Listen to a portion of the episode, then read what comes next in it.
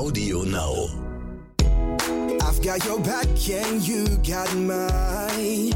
We're walking together, long roads and winding alleys, side by side. Mountain tops and lowest valleys, you and. Herzlich willkommen bei Tierisch Menschlich, dem Podcast mit Hundeprofi Martin Rütter und Wissenschaftsjournalistin Katharina Adick.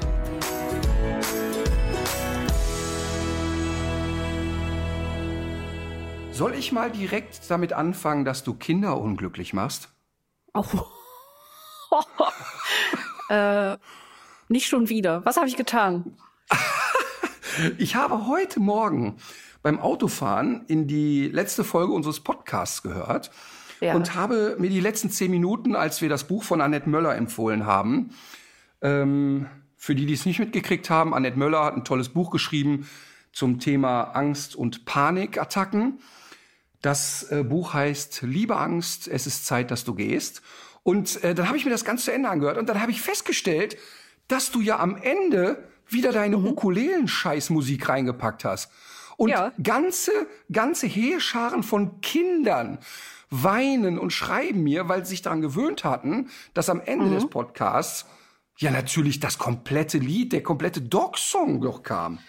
Aber du sagst doch bei Welpen immer, dass die auch äh, Stresserlebnisse haben müssen äh, in zu einem möglichst frühen Zeitpunkt, damit auch das diese Fähigkeit sich ausbildet. Aber sie sollten nicht traumatisiert werden und sie sollen vernünftig sozialisiert werden. Da kann man nicht auf so ein Ukulele-Gedöns machen. Doch, doch, das geht sogar ganz gut. Und alles andere wäre ja auch wirklich kompletter Wahnsinn, weil wir haben ja schon vorne den Dog-Song im Intro. Und ähm, ich Aber nur zum sehr Beispiel kurz. und Nur ich habe sehr, zu sehr dem Thema kurz.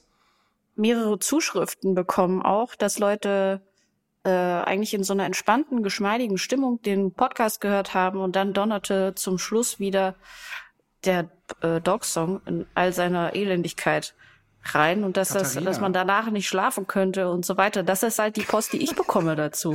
Die kriegst du Aber ja nicht. Katharina, Katharina, wir beide wissen, dass du die Hälfte dieser Post dir selber schickst und dass das ja wohl ganz klar ist, dass auf eine Zuschrift gegen den Dog-Song 500 für den kommen. Und ähm, sollte hier jemand vom Deutschen Kinderschutzbund zuhören, Mhm. ähm, bitte, bitte nehmen Sie all die äh, durch den von Katharina Adick ausgesuchten Ukulele-Song hochtraumatisierten Kinder in den Arm. Machen Sie Fotos, schicken Sie an Katharina persönlich von traurigen Kindern, die auf den Dog-Song warten. Ich glaube, das landet alles dann in meinem Spam-Filter. Ich sag's nur schon mal. Ich weiß es nicht ganz genau, aber ich glaube, es landet eher im Spam-Filter. So, pass auf jetzt äh, zum Ja. Thema Traurigkeit. Ähm, wie hast du als Kind Weihnachten erlebt? Ich habe ähm, eine sehr äh, lebhafte Erinnerung ähm, an den betrunkenen Dackel. Und zwar hatte mein Vater, glaube ich, eine Flasche Champagner geschenkt bekommen. Und auf dieser Flasche thronte ein kleiner Weihnachtsmann, den ich äh, ganz niedlich fand.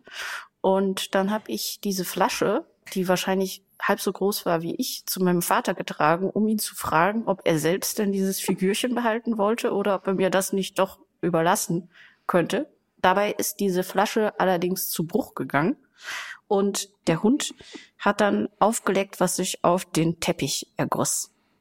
Das hat dazu geführt, dass der Dackel einfach sturzbesoffen war. Und das war sehr bizarr.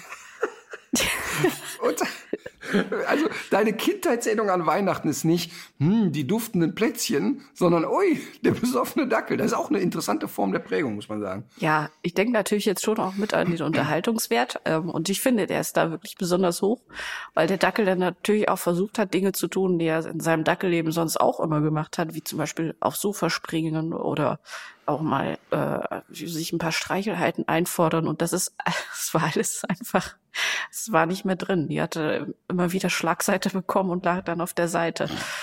Du sträubst dich ja immer ein bisschen dagegen, privates Zeug zu erzählen. Ich frage aber jetzt deshalb nochmal, Ja, wie war denn Weihnachten so bei den Addicts? wie meinst du das denn? Ja, es gibt ja Menschen, die feiern das dann sehr traditionell. Ähm, Bülent Ceylan hat mir ja erzählt, das war ist für mich eine sau, sau lustige äh, Beschreibung. ähm, Papa Türke, Mama, glaube ich, Deutsch. Und er sagt, die konnten sich nicht so einigen, wie sie so Weihnachten feiern und hätten sich geeinigt, dass statt ein Tannenbaum ein Dönerspieß auf den geschmückt wird und der sich im Kreis dreht. Also bei denen war Weihnachten tatsächlich sehr verquer. ähm, aber, aber wie war es denn bei dir? War das so eher traditionell? War es ein friedliches Fest, ein schönes? Gab es Streitigkeiten? Also man muss sich das ungefähr so vorstellen wie bei den Beimers aus der Lindenstraße. so mit Flöten. Flötenmusik. Nein, überhaupt nicht. Äh, es war, glaube ich, jedes Jahr immer so ein bisschen unterschiedlich. Wir sind nicht in die Kirche gegangen. Es gab was Schönes zu essen, eine Kleinigkeit geschenkt und dann war das auch schon fast wieder vorbei. Der Weihnachtsmann hat allerdings keine Rolle gespielt in meiner Kinderwelt. Das war dann, das war noch das Christkind. Das gab's bei uns auch, aber äh, meine Schwester und ich sind ja eher weihnachtlich traumatisiert. Ähm, ja. Wir äh, haben als Erwachsene ja dann Weihnachten total abgelehnt und ab da, wo wir beide erwachsen waren, haben wir uns immer alleine ähm, zu Heiligabend getroffen und haben ähm, das Leben des Brian geguckt, Dick und Doof Filme, haben äh, Raclette gemacht und uns eingeschlossen, so getan, als gäbe es dieses Fest nicht weil es für uns als Kinder totaler Horror war natürlich. Ja. Weil Warum? Weil Eltern so viele ja Erwartungen darauf lagen und die dann, äh, das ist ja bei vielen so, dass da so viele äh, Sachen zusammenkommen und so der Erwartungsdruck so hoch ist und so bestimmte Konflikte, die sich aufgestaut haben. Nee, bei uns war es ja eher so, meine Eltern konnten sich nicht leiden und zwar so aus tiefster Seele nicht leiden.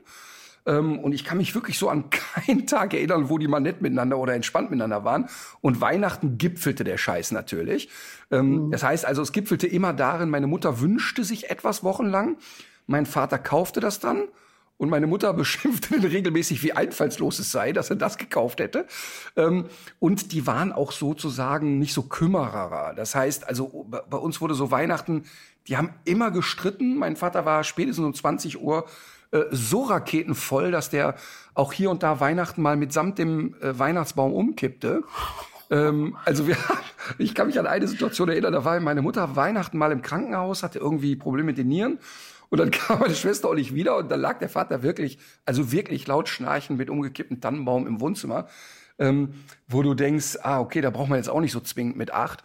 Ähm, das heißt, wir, bei uns war Weihnachten sehr negativ behaftet. Mhm. Der erste, zweite Weihnachtstag, der war dann eigentlich immer schön, weil wir bei meiner Oma und bei meiner Tante waren.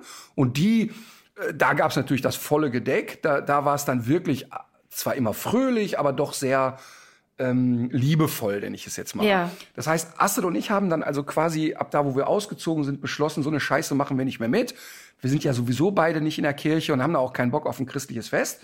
Und dann passierte Folgendes. Astrid wurde irgendwann schwanger, bekam ihr erstes Kind und dann haben wir wirklich feierlich beschlossen, was geht's denn unsere Kinder an, dass wir weihnachtstraumatisiert sind und werden also unseren Kindern oder in dem Fall Astrids Tochter einfach ein sauschönes Weihnachten machen und haben ja. ab da dann für uns Weihnachten wieder entdeckt und inzwischen liebe ich das total. Ich äh, baue ja mit meinen Kindern, also selbst mit dem Größten, mit Marvin, der 22 ist inzwischen, ähm, traditionell ähm, beim Advent äh, bauen wir so Lebkuchenhexenhäuser. Jeder mhm. muss eins bauen und das machen die auch total mit. Da sitzen wir fünf Stunden und die Kerzen brennen. Äh, wir hören Weihnachtsmusik und bauen das. Und äh, diese, diese Häuser, diese Hexenhäuser, die da entstehen, die müsste ich eigentlich mal posten, weil die unfassbar kreativ sind. Also da kann schon mal eine Hexe am Galgen hängen, ja. da kann das Hexenhaus Hexenhaus kann schon mal einen Pool auf dem Dach haben und so. Also die, ba die bauen es dann um und es ist total schön und hier ist Weihnachten wirklich ähm, sehr liebevoll und sehr, sehr festlich und, und ähm, für mich inzwischen, mal unabhängig davon, dass ich keine Lust jetzt auf Kirchenkram habe, wirklich so ein schönes Zusammenkommen geworden. Das ist aber schön, und dass du das so überwinden konntest, dein Trauma. Ja, man, man, man macht ja viele Sachen anders. Ähm, als die eigenen Eltern. Bei vielen ja. Sachen ertappt man sich natürlich. Ich höre mich Sätze sagen, für die ich meine Eltern gehasst habe. Äh, Zum Beispiel? Das ist einfach so. Ich, also ganz oft ertappe ich mich, dass ich ähm, Lebensweisheiten mit hinschubse, wo, wo meine Kinder genauso mit den Augen rollen, wie ich es damals getan habe. Ähm, aber es, aber zum Beispiel ähm, bei all dem Chaos, Weihnachten gab es bei uns natürlich auch immer lustige Erlebnisse, weil mein Vater ja ein unglaublich fröhlicher Mensch war und meine Oma halt auch und meine Tante erst recht. Ähm, und ich kann mich zum Beispiel an eine Situation erinnern, da hat die Oma darauf bestanden, dass wir jetzt alle in die Kirche gehen und ging dann in so eine nächtliche Messe, was weiß ich, um elf nachts oder so. Und das haben wir dann auch brav getan, ihr zuliebe. Das war aber so eine, so eine Mitternachtsmesse, was weiß ich, um elf, zwölf Uhr, keine Ahnung. Wir also alle dahin, Tante sternhagelvoll, Onkel sternhagelvoll, mein Vater absolut knüppeldicke und wir eben als Kinder mit. Und meine Oma aber natürlich total traditionell unterwegs, nicht so richtig rausgeputzt. Wir also wie die letzten Schluffis dahin. Und ich werde nie vergessen, mein äh, Neffe, äh, mein Cousin Marc bekam eine Casio Taschenuhr oder so, so eine, so eine Armbanduhr geschenkt. Die war damals in den 80ern der heißeste Scheiß. Ja. Und die spielte so ganz schlimme Melodien. Die hatte so 15 Melodien, unter anderem den Big Ben. Wir also in die Kirche rein und dann gibt's ja so Zeremonien, die wir alle nicht kennen. Also bei uns weiß keiner, wann stehst du auf, wann leckt man an dem Plätzchen, wann kommt der mit dem Kifferrauch da und so, das wissen wir ja alles nicht. Jetzt saßen wir also da irgendwo mittendrin, original Familie Flodder. Mein Vater, ich würde sagen, innerhalb von 60 Sekunden war der eingepennt und schnarchte die komplette Kirche zusammen. Und aber so richtig. Meine Oma hat den alle zwei Sekunden geweckt. Dann wurde er so kurz wach, ja, ja, mh, genau, und weitergepennt. Ein Schnarchen bis zum Abwinken, meine Oma richtig Puls. Und dann kam die Uhr ins Spiel. Also, andächtigster Moment und die Casio-Uhr tat, wozu sie getan, äh, gemacht wurde. Und keiner von uns kriegte das fucking Ding gestoppt. Es war wirklich, die Zeit stand still. Die komplette Kirche starrte uns an. Meine Oma richtig sauer, drückte richtig so hektisch, also nahm den Arm meines Cousins und schüttelte an dem Arm so rum und drückte auf alle Knöpfe und es führte nur noch zu mehr Trara. Das war so schön. Währenddessen meine Schwester Erstickungsanfälle vor Lachen. Meine Tante kriegte sich nicht mehr ein. Das war ein Szenario, das kannst du dir echt nicht vorstellen. Und das war so unser Weihnachten. Ne? Das, also es war ja auch wahnsinnig peinlich natürlich, wenn dein Vater in der Kirche sitzt und schnarcht die ganze Bude zusammen. Im Nachhinein glaube ich, dass der so einer der größten Anarchisten war, die mir je begegnet sind. Also, Ja. also wirklich verrückt. So, frohe Aber wie Weihnachten. kommst du überhaupt jetzt äh, drauf? Weil, also auf meiner Uhr ist äh, noch Anfang Oktober. Und wieso, Ja, auf- was hat dich denn jetzt schon in Weihnachtsstimmung gebracht? Ja, auf deiner Uhr. Ich bin ja gerade so ein bisschen schon im Weihnachtsmodus, nicht nur, weil ich letzte Woche hier bei Kälte schon in so Weihnachtsstimmung war. Wir haben also hier zu Mittag gegessen, haben wir Weihnachtsmusik laufen lassen und so. Aber ich bin ja auch ein bisschen Adventskalender traumatisiert. Ich zeige ihn dir, auch wenn die Menschen jetzt nicht sehen können, aber du kennst ihn vielleicht noch, den Werbeblock Fresco Martin Rütter Adventskalender. Ah ja, Ähm, ich habe Fresco das ist ja- gesehen. Mhm. Fresco ist ja unser Partner. Wir machen mit denen einen gemeinsamen Trainingssnack. Und die machen ja nicht nur unseren äh, Trainingssnack, sondern die produzieren ja auch Hundefutter. Also haben wir gesagt, komm, wir machen so einen Adventskalender für Hunde, packen da Kauartikel rein, die Trainingssnacks und alle möglichen anderen Sachen. Und haben das eigentlich als so einen kleinen Witz äh, gemeint und hatten da so 500 Stück von gemacht. Und haben das Ding dann irgendwie mal in den Shop gelegt und gesagt, hier, Adventskalender. Und dann waren innerhalb von ich glaube, 30 Minuten alle 500 Kalender weg. Und das äh, führte zum einen dazu, dass die komplette Belegschaft äh, am Wochenende Nachtschichten machen musste, damit die Kalender auch noch rausgehen. Ja. Weil wir waren natürlich so dämlich, dass wir die genau Ende November auf den Markt gebracht haben. Und die Leute wollen ja dann am 1. Dezember loslegen. Ja. Und es hagelte tonnenweise Beschwerden, wo kommt dieser Kalender her? Dann haben wir wirklich unter Druck und Halligalli nochmal 1500 produziert. Und die waren dann original wieder in drei Stunden weg.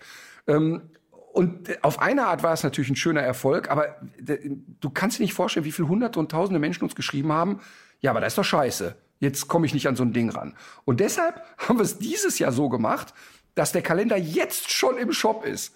Weil wir gesagt haben, Leute, ne, nicht, dass die Hysterie wieder losgeht im November und ich kann die Mitarbeiter jetzt auch nicht da dauernd Nachtschichten machen lassen.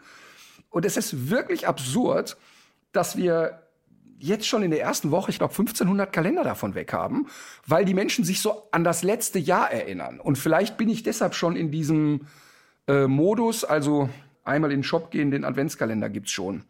Das klingt aber eigentlich auch nach einem Genie Geniestreich aus Marketing-psychologischer Sicht, weil ihr erst mit künstlicher Verknappung gearbeitet habt. Macht man Dadurch das im Marketing Nachfrage, ja, ist glaube ich äh, zum Beispiel bei Rocher ist es glaube ich auch so. Theoretisch könntest du Ferrero Rocher könntest du das ganze Jahr über essen, aber die bringen das immer nur zu einer bestimmten Zeit raus, weil das die Okay. Nachfrage erhöht.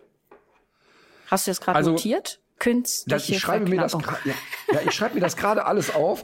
Ähm, wenn ich jetzt mit so einer Nummer ins Büro komme, ne, dann fallen die über mich her und erwürgen mich, weil das Thema künstliche Verknappung, ich hatte letztes Jahr ein Video dazu gemacht, Ja. da siehst du, der ganze Hof bei uns ist voll mit Menschen und Kalendern und alle sind so düdelüt, wir machen das. Aber wenn du 48 Stunden nichts anderes machst, als Adventskalender einzupacken, dann hört der Spaß auch irgendwann auf. Also es war gar kein Marketingstreich, sondern Ja. wir haben es total unterschätzt, dass es wirklich ja so ein nettes Gimmick ist.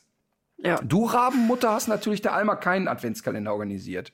Nee, ja, tatsächlich nicht. Ähm, aber apropos Alma, äh, die hatte tatsächlich nach dem Wandern auch Muskelkater, war mein Eindruck. Wenn auch nicht so schlimm wie ich. Äh, und ich bin wirklich froh, dass du mich nicht gesehen hast in den, in den letzten Tagen, weil es ist einfach nicht mehr schön. Ich, es sieht aus, auch wie ich laufe. Ich merke das auch selber. Ja, aber auch Alma war so ein bisschen ähm, steifbeiniger unterwegs. Sie war schon auch ein bisschen weniger bewegungsfreudig, hat mich auch nur aus dem Augenwinkel angeguckt, als ich mit der Hundeleine geklimpert habe. Die Alma hat ja sehr viel Mimik. Man muss aber ein bisschen aufpassen, dass man sich nicht alleine davon schon irgendwo hinschubsen lässt oder in eine bestimmte Richtung lenken lässt. Und ähm, genau, so war das. Das ist irgendwie Aber auch dann ganz schalten wir witzig. doch mal eben zwei Podcast-Folgen zurück. Hatte dann Mhm. nicht dieser Hundefuzzi gesagt, stell dich darauf ein, dass auch Alma etwas Muskelkater haben könnte am nächsten Tag? Ja, ja, ich war ja auch gar nicht überrascht und vor allem habe ich sie ja auch während der Wanderung äh, immer gebremst. Also die durfte ja auch nicht freidrehen komplett. Das hattest du ja auch gesagt, dass ich die so ein bisschen kürzer halten sollte. Aber natürlich ist das nicht ganz spurlos an ihr vorbeigegangen, weil das sind ja, wenn man in so einer Steigung unterwegs sind, sind das ja auch wieder ganz andere Muskelgruppen, die da strapaziert werden, als wenn ich jetzt mit der irgendwo in den Wald rund um Köln gehe. Ne? Da sind ja die Verhältnisse andere, die topografischen.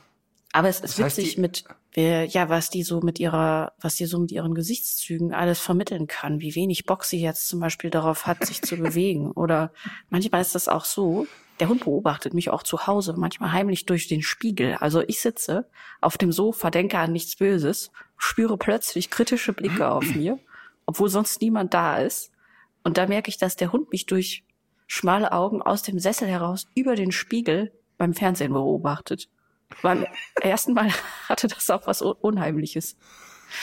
Aber mir ist, mir ist jetzt noch was aus, aufgefallen im Urlaub, und zwar, dass sich wieder bestimmte Verhaltensmuster zeigen, äh, die wir zu Hause schon ganz gut im Griff hatten. Das heißt, sobald sich hier jemand für ihre Begriffe etwas zu flott und selbstbewusst in der Wohnung bewegt, geht sie hin. Das wirkt dann immer so überambitioniert, wenn ich sie dann stoppe, weil Alma ja grundsätzlich auch ein sehr freundlicher Hund ist und auch viele Unsicherheiten hat. Also man muss sie ja schon auch relativ gut kennen, um zu realisieren, dass das eigentlich gar nicht so nett gemeint ist, was sie da tut. Und mir ist das im Urlaub schon öfter gefallen. Ich habe es auch von anderen Hundehalterinnen und Hundehaltern schon gehört, dass auch so Sachen wie territoriale Aggression zum Beispiel im Urlaub wieder stärker werden. Ist das auch deine Erfahrung? Ähm, das heißt also, wenn du sagst, stramm auf Leute zugeht, ihr seid, ihr habt Freunde dabei auch. Genau, wir haben Freunde dabei und äh, die kennt sie auch gut und äh, freut sich auch, wenn sie die trifft. Aber das kommt wirklich so aus ihrem Echsenhirn. Ähm, ich sehe das, dass sie dann, sobald jemand relativ flott von A nach B geht oder eben auch in Räume, von denen sie denkt, ah, das gehört eigentlich eher so in unser Lager, ähm, dass sie dann hingeht. hingeht. Ja. Also Auch- zunächst mal muss man sagen, ja. Ja, also sie, das ist die Sache. Sie äh, für für den ungeübten Betrachter erscheint das als freundliche Zuwendung. Aber ich weiß eben, dass das dass es so nicht gemeint ist. Ja, und vor allen Dingen, was ja, was ja schon erstmal richtig ist, ist zu sagen, ich greife ja ein, bevor sich ein Verhalten hochdreht. Ich kann dir echt nicht sagen, wie oft ich Kunden im Training hatte, wo der Hund, ich sag mal, andere Hunde auf folgende Art und Weise im Park begrüßt. Er wird stocksteif, senkt den Kopf, starrt über den äh, Nasenrücken, geht so drei, vier schleichende Gänge und schießt dann drauf zu. Es kanalisiert sich im jugendlichen Alter dann in ein Jagdspiel, die toben ein bisschen. Und ich kann dir nicht sagen, wie oft ich Menschen erklärt habe, Leute, das müsst ihr unter Kontrolle kriegen. Ihr müsst das stoppen können, denn das, was ihr, ihr da seht, ist eine territoriale Drohung und da sagt jemand, okay, nur zur Info, gleich gibt's auf die Fresse. Und mhm. wenn ein Hund das drei Jahre übt, fängt er auch irgendwann an, das mal auszuprobieren. Das ist nicht schlimm, du kannst das ja schön kanalisieren, aber du musst es im Griff haben. Und da sagen die Leute immer, äh, das ist aber sehr interessant. Stoppen es natürlich nicht. Mhm. Dann hat er dann im Alter von drei, vier, der Hoverwart, der Ridgeback, die ein bisschen dazu neigen, gesagt, ach, jetzt habe ich doch mal einen umgeschmissen, mich drüber gestellt, geknurrt und auch mal so ein kleines Loch ins Ohr getackert. Und dann kommen die und sagen, Sapperlot. Ne, da hat ja. er so freundlich gespielt, drei Jahre lang. Ähm, und deshalb ist eben das Thema während den Anfängen und zum Thema Territorialität. Die Menschen unterschätzen total, und du erlebst es ja jetzt im Urlaub, dass Hunde nicht Territorium wahrnehmen, hier wohnen wir und hier bleiben wir für immer, mhm. sondern es liegt ja in der Natur der Sache, dass manche Rassen oder manche Charaktere auch mobil territorial sind und sagen, Absolut. okay, wir sind jetzt hier im Biergarten seit zwei Stunden an diesem Tisch. Ganz offensichtlich gehört der Tisch mir. Und noch ja. eine Stunde weiter gehört mir der Biergarten. Und noch eine Stunde weiter die Stadt und irgendwann ganz Bayern. Und, das geht ähm, ganz unbürokratisch. Dafür braucht man keinen Eintrag ins Grundbuch oder irgendwas, ne? Man macht das einfach. Man macht das einfach. Und genau. Und ähm, deshalb, es gibt natürlich Rassen, die da mehr zu neigen. Ich sage jetzt mal so infantilisierte Rassen wie der Labrador, der Golden und so, die haben das nicht so stark. Aber ein Hoverwart, der hat das natürlich viel schneller oder ein Leonberger oder ein Herdenschutzhund, die haben das natürlich sehr schnell. Und da muss man eben ein Auge drauf haben. Ähm, bei Emma zum Beispiel erlebe ich, die ja wirklich sehr, sehr territorial aggressiv hier im Haus ist. Ähm, also wirklich das echt ernst meint, dass die im Urlaub immer so zwei, drei Tage braucht. Mhm. Dann merke ich, die kommt da mal so an und dann guckt die sich das alles an und dann beobachtet die sehr genau, wie ich drauf bin. Und wenn ich in den Tagen sehr klar bin, kocht das auch nicht so hoch. Mhm. Jetzt bin ich aber jemand, der ja hier im Umfeld, also bei mir zu Hause, möchte ich, dass die mal zum Gartenzaun ballert. Und ich möchte auch, dass die dem unangekündigten äh, Handwerker im Garten durchaus mal sehr ernster verklickert, du gehörst hier nicht her. Ähm, mhm. ich finde das sehr wohltuend, weil das bei ihr steuerbar ist. Ich kann sie wirklich in jeder Situation rausrufen. Aber ähm, Im Urlaub will ich das natürlich überhaupt nicht. Ich möchte nicht, dass sie da im, im, im Hotel da irgendwie jemand anpöbelt, der über den Flur läuft. Ja. ja. Ähm, jetzt habe ich aber die Tendenz, im Urlaub genauso läppisch zu sein wie im Alltag. Und die erinnert mich immer wieder daran. Also es passiert mir wirklich immer wieder im Urlaub, dass ich plötzlich an Tag drei merke, hä, wieso steht die jetzt hier steif? Ähm, ja. Und dann fällt mir wieder ein, ach ja, da war ja was mit Training und so. Ähm, also das heißt, man muss da schon ein bisschen drauf achten, ehrlich gesagt. Ja, Genau. Und bei Emma läuft das übrigens, weil die Frage wird ja kommen, wie macht man das? Bei Emma läuft das wirklich über zu Anfang eingrenzen. Also sie darf dann, wir kommen irgendwo rein, wir gehen zum Ferienhaus, wir gehen zum Hotel, zu wo auch immer wir dann sind. Ähm, Finde ich, darf die sich schon mal so einen Tag umgucken, mal checken, wo ist hier alles. Und dann gibt's aber wieder die Momente, wo klar ist, pass auf, allein in den Garten geht es nicht. Ähm, wenn ich dir sage Decke, dann ist auch Decke gemeint und hey, da kommt jemand vom Room Service, das heißt nicht, dass der Service für dich ist. Ich nehme den mal in Empfang und so weiter. Mhm. Ähm, und dann geht das bei der ja unheimlich schnell, weil die ja, ich sag mal, eine solide Basis in unserer Beziehung hat. Wir fangen da ja nicht an bei Null, sondern man erinnert sie ja im Grunde nur daran. Und ja.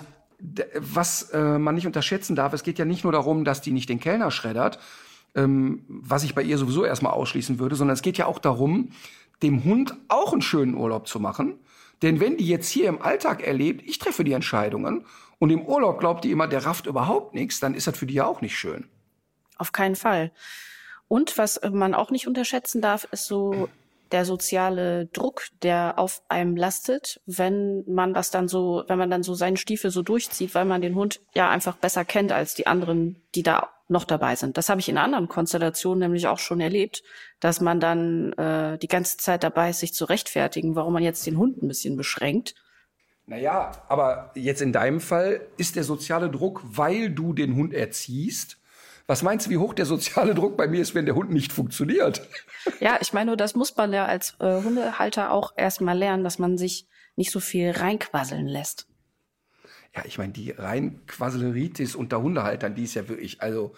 Ja, aber auch von ja, Leuten, also, die, die jetzt selber gar keinen Hund haben. Ja, aber ich habe die Erfahrung gesammelt, wenn die Leute keinen Hund haben, dann reicht's mit einer schockierenden Behauptung, da ist direkt Ruhe. Also. Der beißt äh, dich sonst, der, oder was? Ja, bei dem habe ich gesagt, ja, die ist todkrank, die reagiert auf das und das. Wenn wir darauf nicht achten, die ist schon mal fast gestorben. Oder ähm, bei, bei Mina, ich hatte ja mal ähm, im entfernteren Bekanntenkreis Leute, die zwei wirklich doofe Kinder hatten. Ne? Also wo du wirklich sagst, ja, die kann echt nur die Mama lieben, das geht echt nicht. Ähm, ganz, ganz schreckliche Kinder. Also nicht nur, weil die so, so, so schrecklich erzogen waren, sondern die waren auch einfach von Hause aus scheiße. Einfach ja. doof waren die. Ne? So. Und die haben äh, Mina wirklich kaputt genervt mit ihrer Art. Ne? Also die hörten ein, da kannst du hundertmal sagen, guck mal, die macht ja jetzt gerade so die Augen zu. Ist für dich jetzt nur ganz schwer vorstellbar, aber die pennt gleich oder so. Ne? Das ist halt nicht so schön, wenn man dauernd an der schüttelt. Ähm, und da habe ich dann wirklich eines Tages den beiden Kindern, ich denke mal, dass die so sechs und acht waren zu der Zeit, habe ich denen auf der Couch ähm, tatsächlich todernst, ohne die beiden Eltern erzählt. Also die Mina hätte eine Allergie entwickelt und wir Menschen hätten Bakterien am Körper, ähm, die diesen Hund unter Umständen töten könnten. Und ähm, da nützen auch Nein. Handschuhe nichts, denn diese Bakterien sind überall. Und äh, das führte zumindest dazu, dass mal drei Wochen Ruhe war. Weißt, und, und die umgekehrte Variante ist, dass ja ähm, die Leute dann so sagen, ja, sei doch nicht so streng mit dem Hund. Bei ja. mir darf er das doch mal. Ey, meine Mutter, als Mina ein Welpe war, rannte die halt wie jeder aufdringliche Welpe zu jedem Besucher, kletterte an dem hoch und meine Mutter immer noch so, oh, das ist ja so süß. Und dann habe ich einmal ähm, an einem wirklich feierlichen Anlass, da war Mina, ich sag mal so sieben, acht Monate und es war auf einer Nikolaus-Veranstaltung äh, und die ganze Familie war so richtig rausgeputzt. Und mit sieben, acht Monaten kann so ein Hund sehr dynamisch sein. Und dann habe ich mhm. Mina, weil ich wusste, meine Mutter kommt, vorher in den Gartenteich gescheucht, kurz vorher. und die durch den Sandkasten gejagt. Also die sah richtig aus. Schön paniert, eigentlich wie eine Krokette so. Richtig Papier, panierter Golden Retriever. Und dann auf den schönen Moment gewartet, wenn die Mama kommt. Und dann saß ich mit ihr im Flur und habe immer gesagt, so, pass schön auf und habe die richtig heiß gemacht. Und dann kam die Mutter rein und dann Feuer frei. Und dann war es mit dem Nikolauskostümchen nicht mehr so weit gestellt. Und selbst meine Mutter hat verstanden in dem Moment, was die Botschaft war. Weil das ist nämlich immer so, ne? Die Leute, die immer sagen, ach, lass den Hund doch, das sind die, die am ja. lautesten quäken, wenn der Hund dann irgendeinen Scheiß baut. Ja. Ähm, apropos, ähm, nee, was ist das eigentlich für eine holprige Überleitung, die ich jetzt gerade im Kopf hatte? Ähm, ja, dann, warte, dann wollen wir sie alle hören. Komm, bitte. Nee, das nee, nee, einmal eins, Fall. komm bitte, bitte, komm. Das kleine einmal eins, das lassen wir auch alles drin, das schneiden wir nicht raus. Das kleine einmal eins der holprigen Überleitung der Wissenschaftsjournalistin Katharina Addig. Apropos Scheiße, wolltest mal, du sagen. Genau, apropos Scheiße. Ähm, wir haben ja auf unserer Drehreise einen Hund kennengelernt, ähm, bei dem so wirklich alles schief gelaufen äh, zu sein scheint, was schief laufen kann in einem frühen Hundeleben. Und diese Geschichte wird es jetzt tatsächlich gar nicht in die Reportage schaffen, weil wir vor Ort gesehen haben, das ist so ein Mammutprojekt, das passt äh, dafür müssten wir uns eigentlich jetzt erstmal irgendwie zwei Tage Zeit nehmen. Und zwar mhm. ähm, ist das ein Hund gewesen, der wirklich extrem ängstlich war. Und sowas habe ich wirklich noch nie gesehen. Der ließ sich ja überhaupt nicht anfassen, hatte schon extrem verfilztes Fell, hat in einer äh, sehr verständnisvollen und bewanderten Umgebung eigentlich auch gelebt, also mit bei Leuten, die sich mit Tierhaltung sehr gut auskennen. Und ähm, das ist aber auch ein bisschen schade, dass wir das jetzt gar nicht so in der Breite zeigen, weil äh, man da nämlich den Hundeprofi mal wieder in seinem Element erleben konnte. Und da muss ich sagen, das hat mir richtig Spaß gemacht, dabei zuzugucken. Es war ja ein sehr schwieriger Fall und man hat dir total angemerkt, dass du nach dieser Begegnung am liebsten noch ein paar Wochen weiter mit dem trainiert hättest. Ja, also jetzt muss man dazu sagen, wir haben ähm, eine Reportage gedreht über Massentierhaltung, die auch bald ausgestrahlt wird, die man wirklich sehen muss. Und bei einer der Menschen, die wir da getroffen haben, also bei den Guten, bei Tierschützern, die wir getroffen haben, die hatten auch diesen Hund und die hatten bei den Dreharbeiten so im Vorbeilaufen gefragt, kannst du dir den Hund mal angucken? Und da haben wir natürlich eine Kamera drauf gehalten, aber nach ein paar Minuten war klar, also sorry, das ist eigentlich ein Fall, da musst du jetzt wirklich ein halbes Jahr jeden Tag mit trainieren. Also der wird es nicht in die Reportage schaffen, aber wir sind in Kontakt. Die Halterin schickt mir Videos und ich erkläre aus der Distanz, was zu tun ist und wir schicken auch eine Trainerin hin. Aber das, was du da gerade beschreibst, ne, dass wenn ich so einen Hund treffe und ich beschreibe es jetzt vielleicht noch mal gleich ein bisschen ausführlicher, wenn ich auf so einen Hund treffe, der Joachim Vollenschier, einer unserer Realisatoren, mit dem ich seit 17, 18 Jahren zusammenarbeite, der ersten Drehtag schon mit ihm gemacht habe, der sagt immer, ich merke, dass der Martin so eine Routine hat vor der Kamera, vor Hunden und dass viele Themen, die macht er so beiläufig. Nicht im Sinne von, das ist ihm egal, aber das ist so, ja, ja, das ist so mein Alltag. Ach ja, ach, jetzt mhm. sind alle alleine, warten Sie mal, Mama, hier, tschüss, schönen Tag, hat ja geklappt. Ja. Aber wenn ich dann mal auf einen Hund treffe, sagt der Achim immer, der dich inhaltlich reizt oder der dir wahnsinnig leid tut oder wo du sofort spürst, das ist ein komplexes Thema, dann sagt der Joachim, dann merke ich immer, dass du so einen anderen Gesichtsausdruck kriegst. Genau, ja, dann, das habe ich auch dann, gedacht. Dann, dann, dann bist du so, so und, und das ist tatsächlich bei mir da bei dem Fall so gewesen. Ähm, ich weiß, dass wir eigentlich da die Zeit nicht gehabt hätten und so und ich, ich kann dann aber nicht anders. Ich muss dann weitermachen. Ähm, zum einen, ich habe ja mal ein Buch über Angst geschrieben und Angst ist wirklich das Einschränkendste, was ein Hund nur erleben kann. Und ähm, auch das Komplexeste im Training, da könnten wir eine Sondersendung drüber machen und können wir auch wirklich mal machen. Das ist so komplex und dieser Hund war, die Katharina hat jetzt gerade gesagt, man kann den nicht anfassen, der hat so verfilztes Fell. Dieser Hund hält ja teilweise nicht aus, wenn jemand mit im Raum ist. Und ähm, das spürt man dem dann auch an jeder Stelle an und das ist halt eben total hart. Und wenn ich das sehe, dann, dann, dann passieren so zwei, drei Dinge in mir. Zum einen ist es, diese totale Empathie für dieses Tier, weil der mir dann wahnsinnig leid tut. Und dann kommt noch das große Glück hinzu, dass er bei einer total tollen Hundehalterin gelandet ist. Weißt du, wenn der jetzt noch bei jemandem landet, der gar nichts kapiert, dann kannst du einpacken. Aber diese Frau hat ja wirklich alles verstanden ähm, und, und macht schon viel richtig. Und da natürlich hat sie ja auch ein paar Sachen falsch gemacht, aber es geht darum, dass sie ein Grundverständnis für Hunde hat und dann blüht mir so das Herz auf, weil mir der Hund leid tut. Ich habe da entwickelt dann so einen Ehrgeiz und ich merke dann auch, dass ich dann sofort wieder bei allen Wurzeln bin. Also mhm. dann, dann, dann passiert das wieder, dass genau das so aus mir rausquillt, für das ich mal angetreten bin. Mhm. Und ich kann dann einfach nicht anders. Ich, ich erlebe das ja ganz oft, dass Journalisten mich fragen, ja, Herr Rütter, äh, jetzt alle deutschen Hallen voll gemacht, alle Buchrekorde gesprengt und die Quoten und was weiß ich was. Ähm, alles super. Ähm, was reizt Sie eigentlich noch beruflich? Und dann muss ich immer so schmunzeln, weil mir erst, wenn ein Außenstehender diesen Erfolg so auflistet, mir das bewusst wird, weil meine Leistung aus meiner Sicht eine ganz, ganz andere ist. Mhm. Denn wenn mich einer fragt, was ist eigentlich das, worauf du am meisten stolz bist in den letzten 26 Jahren, dann kommt immer sofort aus mir raus, dass wir das Hundetraining auf den Kopf gestellt haben. Mhm. Da haben noch viele andere zu beigetragen. Es gab immer schon auch saugute Hundetrainer in Deutschland.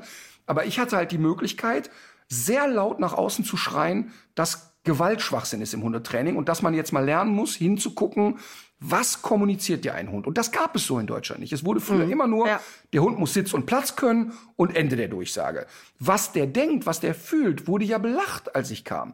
Und, ja. und das ist eigentlich die größte Leistung. Und das merke ich dann in dem Moment, wenn ich dann da stehe und ich kann dann gar nicht anders, ähm, merke ich total, dass das auch und worüber ich mich dann auch freue, mir war das jetzt nicht so bewusst, du hast das jetzt getriggert, ähm, aber ich merke dann auch, dass das nicht vorbei ist. Weißt du, weil wenn man sowas ja. 26 Jahre macht, dann kann das ja auch mal ganz vorbei sein und man sagt, komm, ich habe jetzt alles einmal gesehen. Das mhm. ist aber nicht so. Wenn mir so ein Hund begegnet, dann flitscht das sofort aus mir raus. Es ist ja schon auch, also ich stelle es mir jedenfalls so vor, eigentlich so gehört es ja mit zu den coolsten Sachen überhaupt, die man schaffen kann, dass man sich, dass man so die Perspektive wechseln kann und so einfach diese, diese Umgebung, die wir da gesehen haben, durch diese Hundeaugen zu sehen. Also das ist ja das, was du in dem Moment machst. Du siehst dadurch, du guckst ja in dem Moment, guckst ja durch die Hundeaugen auf die Situation. Und äh, das finde ich, das ist ja so mit einer der, der faszinierendsten Sachen, die man schaffen kann, sich in ein anderes Wesen so rein zu versetzen, dass man, ähm, dass man es versteht und dass man die äußeren äh, Einflüsse auch so umstellen und ähm, verändern kann, dass man wirklich, dass man dem Tier auch wirklich hilft.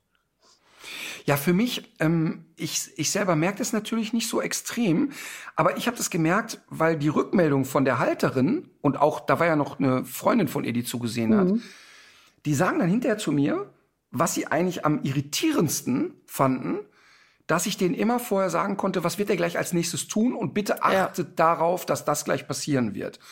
Und das ist aber jetzt nicht hu Aura, er sondern kann ist sehr ich kann nicht nur zaubern, sondern ich habe vor allen Dingen sehr, sehr viel Erfahrung und ich habe viele solche Situationen erlebt. Ich habe gerade bei ängstlichen Hunden sehr, sehr viel Erfahrung. und ähm, sehe natürlich an seinem Blick, was geht ihm durch den Kopf und was macht er als nächstes. Aber umso härter ist es natürlich für mich, dass ich nach zwei Sekunden weiß, Leute, long way to go.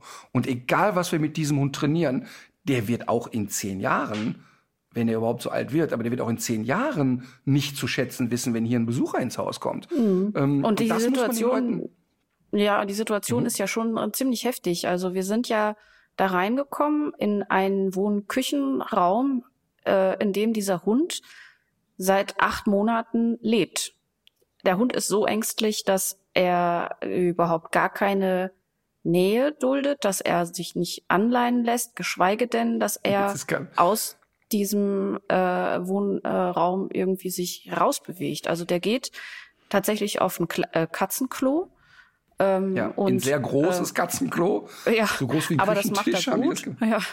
Und ähm, ist mittlerweile total äh, verfilzt auch, weil er, weil man ihn nicht nicht bürsten kann und klemmt eigentlich den ganzen Tag in einer Ecke und äh, des Raumes. Und ich glaube, da seine Hauptbezugsperson, mit der er äh, sehr, sehr viel wärmer ist als mit anderen, die, wenn sie auf dem Sofa sitzt, zum Beispiel abends, dann kann es auch äh, vorkommen, dass der Hund sich ihr mal so ein bisschen nähert. Aber das ist das Äußerste der Gefühle und das bedeutet ja auch, dass der Hund eigentlich unter permanentem Stress steht und dass der so gut wie keine Lebensqualität mehr hat. Aber du hast ja auch sofort gesagt, das wird nie ein Hund sein, der lustig mit dir über die Wiese hüpft. Also du siehst auch sofort, wo ist eigentlich das Limit, oder? Und das ist, äh, da finde ich ehrlich gesagt auch immer den moralisch wichtigen Punkt, dass ein Hundetrainer, wenn er es einschätzen kann und wenn er es auch wirklich erkennt, das heißt natürlich nicht, dass ich auch immer, also ich erkenne auch nicht immer alles, aber wenn ich eine Grenze erkenne und sage, schaut mal, wir können mit dem Hund trainieren, aber das wird nur bis zu dem Punkt gehen. Mehr wird da nicht machbar sein, dass man das einem Kunden auch sehr ehrlich sagt und nicht, weißt du, du kannst natürlich auch so den Kunden so am Köcheln halten mal zwei Jahre ähm, mhm. aber da auch ganz ehrlich sagt, pass auf, wir machen jetzt hier sechs, sieben, acht Trainingsstunden. Ihr habt dann eine sehr genaue Anleitung, was ihr tun müsst. Und wir sehen uns von mir aus auch alle paar Monate mal wieder. Aber das wird die Grenze sein. Und auf diesen Hund bezogen nochmal, die leben ja auf einem Bauernhof. Und die haben das oberste Ziel, dass der auch mal rausgeht, die frische Luft hat und mit den anderen Hunden, die da leben, toben kann. Oder einfach mal über eine Wiese latscht, aber die kriegen den aus diesem Haus nicht raus. Ähm, der lässt sich weder anleihen noch anfassen. Sie schafft es jetzt inzwischen, dass er so mit spitzen Fingerchen mal einen Keks aus der Hand nimmt. Mhm. Ähm, das ist wirklich dramatisch. Aber weil du sagst, dieser Hund hat permanent Stress, ich glaube, dass der durchaus eine Lebensqualität hat, weil er mit einer Halterin zusammenlebt, die dem nicht auf die Eier geht. Das heißt, mhm. die akzeptiert, okay, das ist sein Eckchen. Und wenn er da rausgeht auf unser Katzenklo und quetscht sich wieder in die Ecke oder läuft in der Wohnung mal rum, wenn ich mich nicht bewege, weil wenn sie sich nicht bewegt, schlendert er ja durchaus auch mal durch die Wohnung. Ja. Ähm, dadurch glaube ich, dadurch glaube ich, dass das, was der da erlebt, immer noch besser ist als die Scheiße, die er vorher erlebt hat. Mhm. Und für mich ist das überhaupt kein Gedanke gewesen, den erlösen wir durch eine Euthanasie. Nee. Weil ja ja, ja, aber das, aber auch diese Dinge muss man mal im Kopf halten. Ja. Ähm, es gibt natürlich auch Hunde, wo du sagst, ey, das ist Folter, dass der hier so leben muss oder dass der überhaupt leben muss. Aber das ist so ein Kandidat nicht, weil er mit einer tollen Halterin zusammenlebt. Und mhm. ich glaube durchaus, dass die in der Lage sein werden, innerhalb von einem Jahr den mal an die Leine zu kriegen und durchaus mal über den Innenhof zu, durch den Innenhof zu latschen. Ach, ähm, ja. Aber ich glaube eben nicht, dass der sich jemals vernünftig streicheln lassen wird oder pflegen lassen wird. Ähm, und ich habe wirklich höchsten Respekt vor dieser Halterin, die das alles auf sich nimmt und sagt, ich gebe den aber nicht mehr her, weil der ist jetzt schon x-mal vermittelt und ähm, mein Gott, ich lebe damit, dass es halt ein sehr großes Katzenklo ist und ähm, dass ich das so auf mich nehme und so. Und das fand ich sehr beeindruckend und ähm, wirklich eigentlich sehr schön alles. Ja. Du hast ja sehr früh ausgeschlossen oder warst dir relativ sicher, dass der Hund nicht beißen wird. Warum ja. eigentlich? Weil der war ja so ein bisschen, der klemmte ja so ein bisschen mit dem Rücken zur Wand in so einer Ecke. Der war auch nicht mhm. begeistert davon, dass wir plötzlich alle im Raum waren. Ich habe den zwischendurch auch mal ein bisschen brummen hören. Mhm. Aber du hast sofort gesagt, also, der geht wahrscheinlich nicht nach vorne. Nein, der geht zu 100 Prozent nicht nach vorne, Komma. Wenn man nicht durchgeknallt ist. Also natürlich kriege ich äh, bei jedem Hund den so lange bedrängt, bis er nicht mehr anders kann, als um sich zu schnappen. Ähm, aber solange ich diesem Hund klar mache, du bist zwar in dieser Ecke und du kannst nicht mehr rückwärts weg, aber ich komme auch nicht kopfüber auf dich drauf und pack dich jetzt. Solange der die Möglichkeit hat, sich der Situation zu entziehen. Und deshalb habe ich der Halterin ja immer gesagt, wenn du dich näherst, näher dich seitlich, dass er immer auch vor dir weg kann. Ähm, dieser Hund wird niemals einer sein, wo du so schnell vorbeigehst und aus, auf einmal schießt er aus der Ecke und attackiert. Das ist ja bei ängstlichen Hunden manchmal der Fall, dass es dann in die Richtung geht, oh, ich weiß nicht weiter, jetzt baller ich nach vorne. So ein Kandidat ist das nicht. Aber natürlich kriege ich den lang genug bedrängt, bis er dann nach vorne kommt. Aber da muss man sich schon viel einfallen lassen. Gut, aber das hat er nicht gemacht, weil du hattest ja die Situation insofern im Griff ähm, und hast ja kontrolliert, was wer macht. Und äh, deswegen wusstest du auch, dass die da, dass der da erstmal nicht aus seiner Ecke rauskommt. Nein, und interessant war ja auch, wir haben ja dann viele Wiederholungen gemacht. Geh du mal in die Küche, komm wieder zurück, geh dahin, geh dorthin, dass er ja auch mehr und mehr anfing, wenn sie plötzlich, also Frauchen plötzlich sich in die Ecke gestellt hat, wo er eigentlich rein wollte, mhm. dass er sich an anderer Stelle entspannt hat und gesagt hat, oh scheiße, ich lieg sonst eigentlich immer nur in der Ecke, aber auch komm, hier ist eine warme Decke, lege ich mich da ein.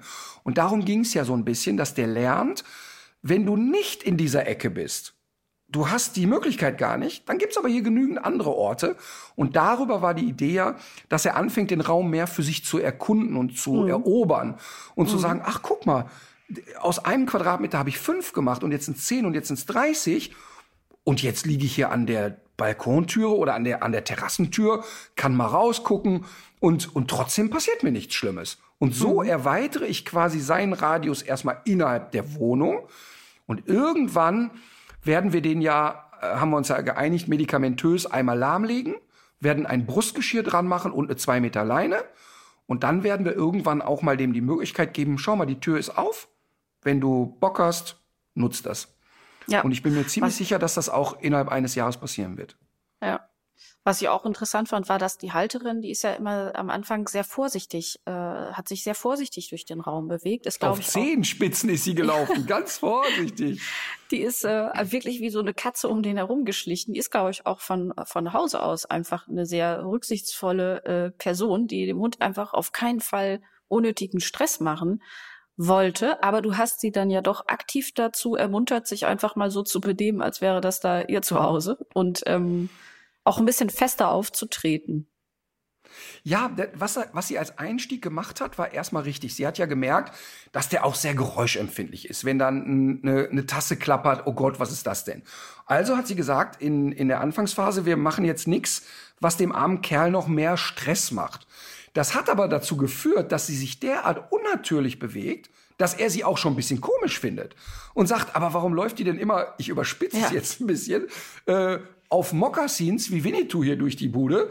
Die ähm, hat doch was zu verbergen. Schleicht, ja, und schleicht hier um mich herum. Irgendwie ist die komisch, ja. Mhm. Ähm, und dann ihn auch mal an so ein bisschen Normalität zu gewöhnen. Zu sagen, okay, wenn ich abspüle, dann klappert halt mal. Und wenn ich gehe, dann stampfe ich auch mal auf. Ich meine ja jetzt nicht Riesenradau und Trompete spielen, aber schon auch klar machen, wir gehen jetzt mal so ganz normal hier miteinander um, damit sie auch das, ihm das Gefühl gibt, hey, pass mal auf, es ist mein Zuhause, ich bewege mich hier völlig frei, ich mhm. lasse dir deinen Freiraum, ich bedränge dich nicht, aber wenn ich glaube, jetzt äh, klapper ich mal mit Besteck und jetzt stampfe ich mal ein bisschen auf und jetzt rege ich mich am Telefon mal mit meinem Partner auf, dann soll das auch so sein. Und das wird dazu führen, dass sie selber auch eine gewisse Normalität lebt.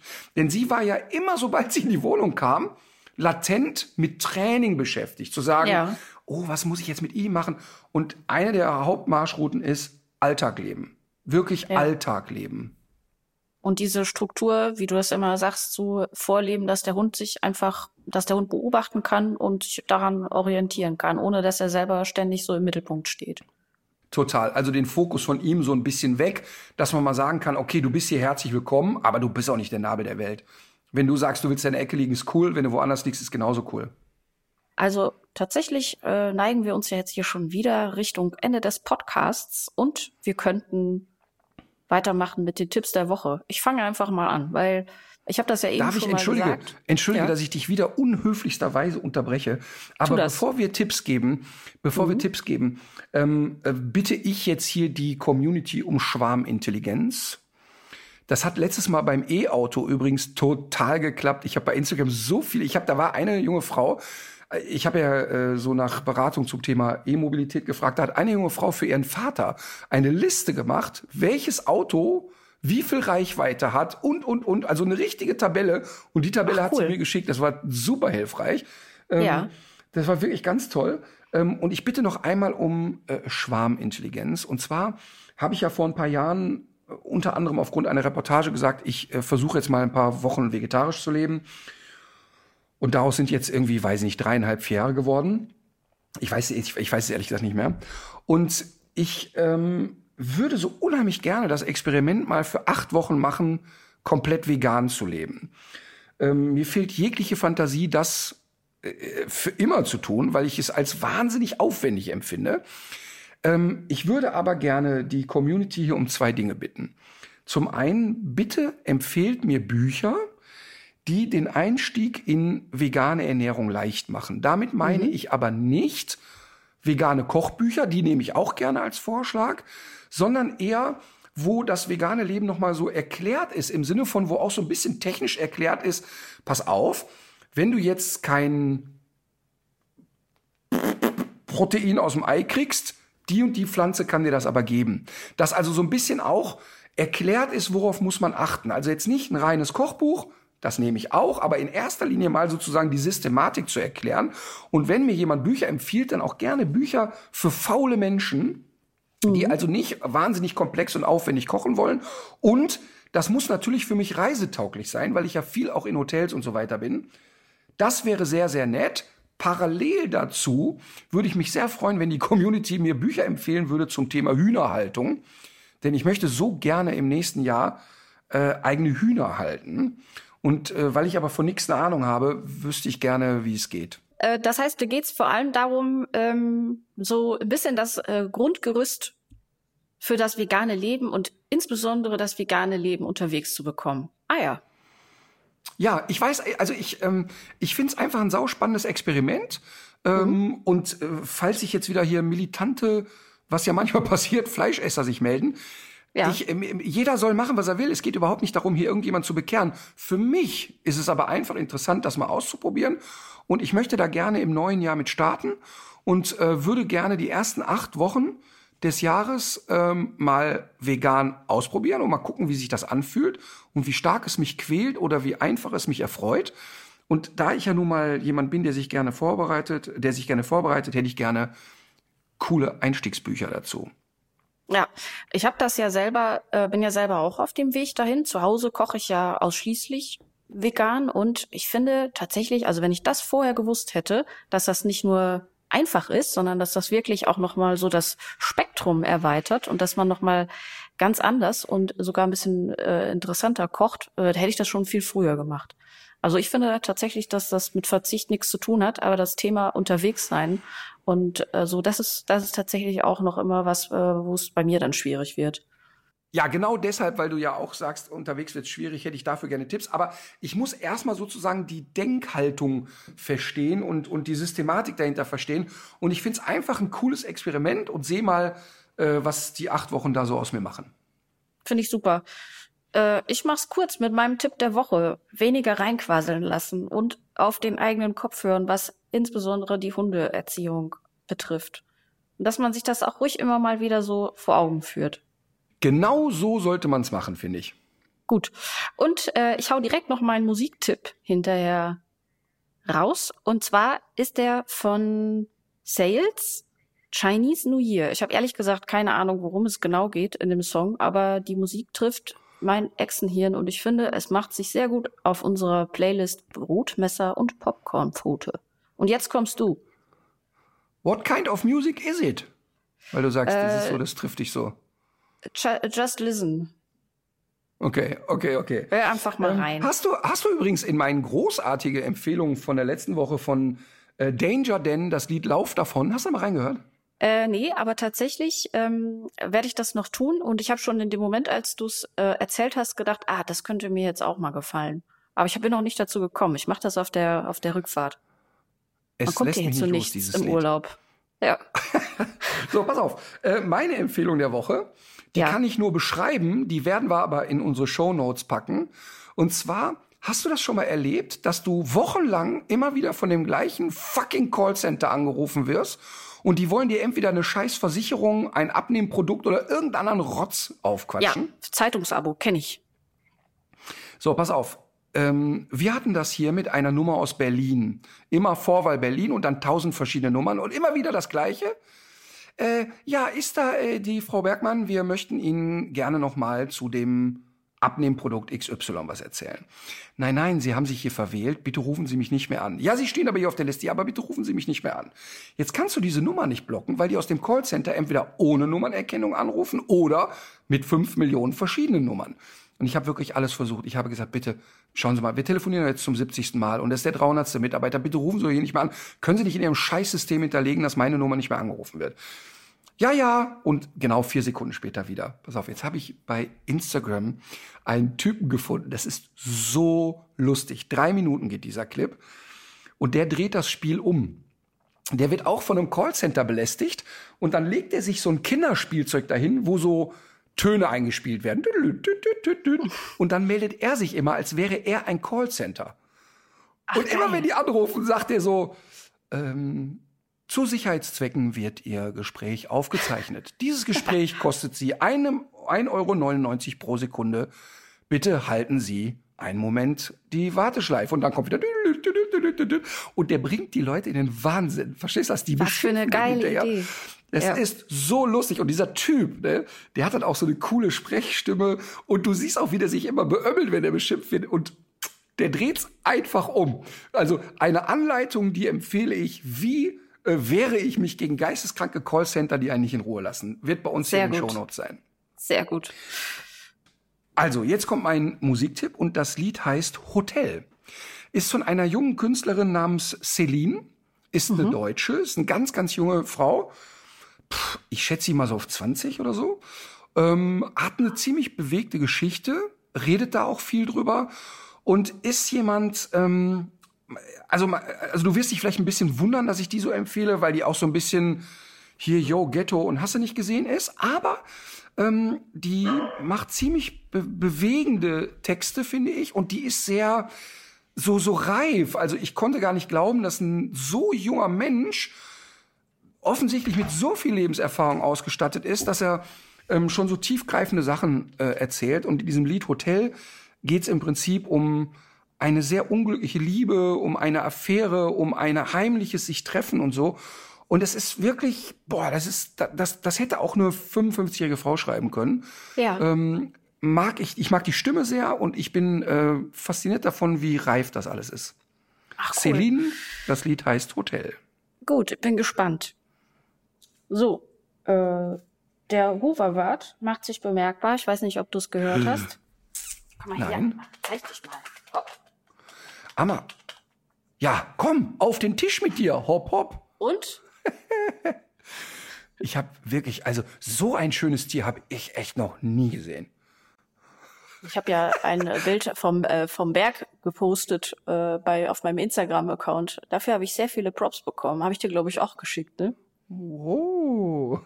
Die Alma ist einfach ist ein, ein edles Tier.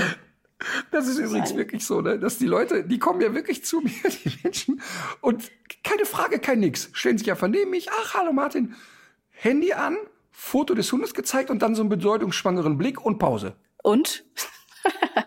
Und dann sage ich, boah, das ist aber wirklich, das ist aber ein schönes Tier. Ähm, und, und wenn ich erkenne, dass das Leute sind, die gut drauf sind, sage ich auch sofort, boah, ist der hässlich. Ähm, weil sie wissen natürlich, dass es lustig gemeint ist. Aber da, da den lustigsten Moment hatte ich übrigens mal, da ich fahre ja selten Zug, ähm, äh, weil ich, weil ich diese, dieses Kontrolle abgeben nicht so gut ab kann, aber und Ja. weil es immer schlecht riecht. Und auf jeden Fall habe ich in dem Zug mal eine Nummer erlebt, da kam eine, eine ältere Dame zu mir und sagte, Herr Ritter, ich habe eine kurze Frage zu meinem Hund. Und dann habe ich so gesagt, ja, das können Sie wirklich machen, aber ich muss den Hund sehen, sonst kann ich das nicht beurteilen. Hermann, Hermann, komm schnell! Und dann musste der Mann ankommen und dann hat sie mir ein Foto des Hundes gezeigt. Also sie meinte, es reicht, so, wenn ja, ich den genau. auf dem Ja. Bild sehe. Also sie hat nicht Ja. verstanden, dass ich meinte, ich muss den mal so in live erleben. Vielleicht hat die gedacht, Also- du machst auch so eine Art Aura-Analyse dann. Das geht ja, glaube ich, auch mit Fotos oder irgendwas mit Radionik, dass du dem was schickst zu dem Hund. Bitte auf damit. Okay, dann viel Spaß bei euch äh, beim Muskelkaterwandern. Ja, und an alle anderen legt euch wieder hin. Legt euch wieder hin.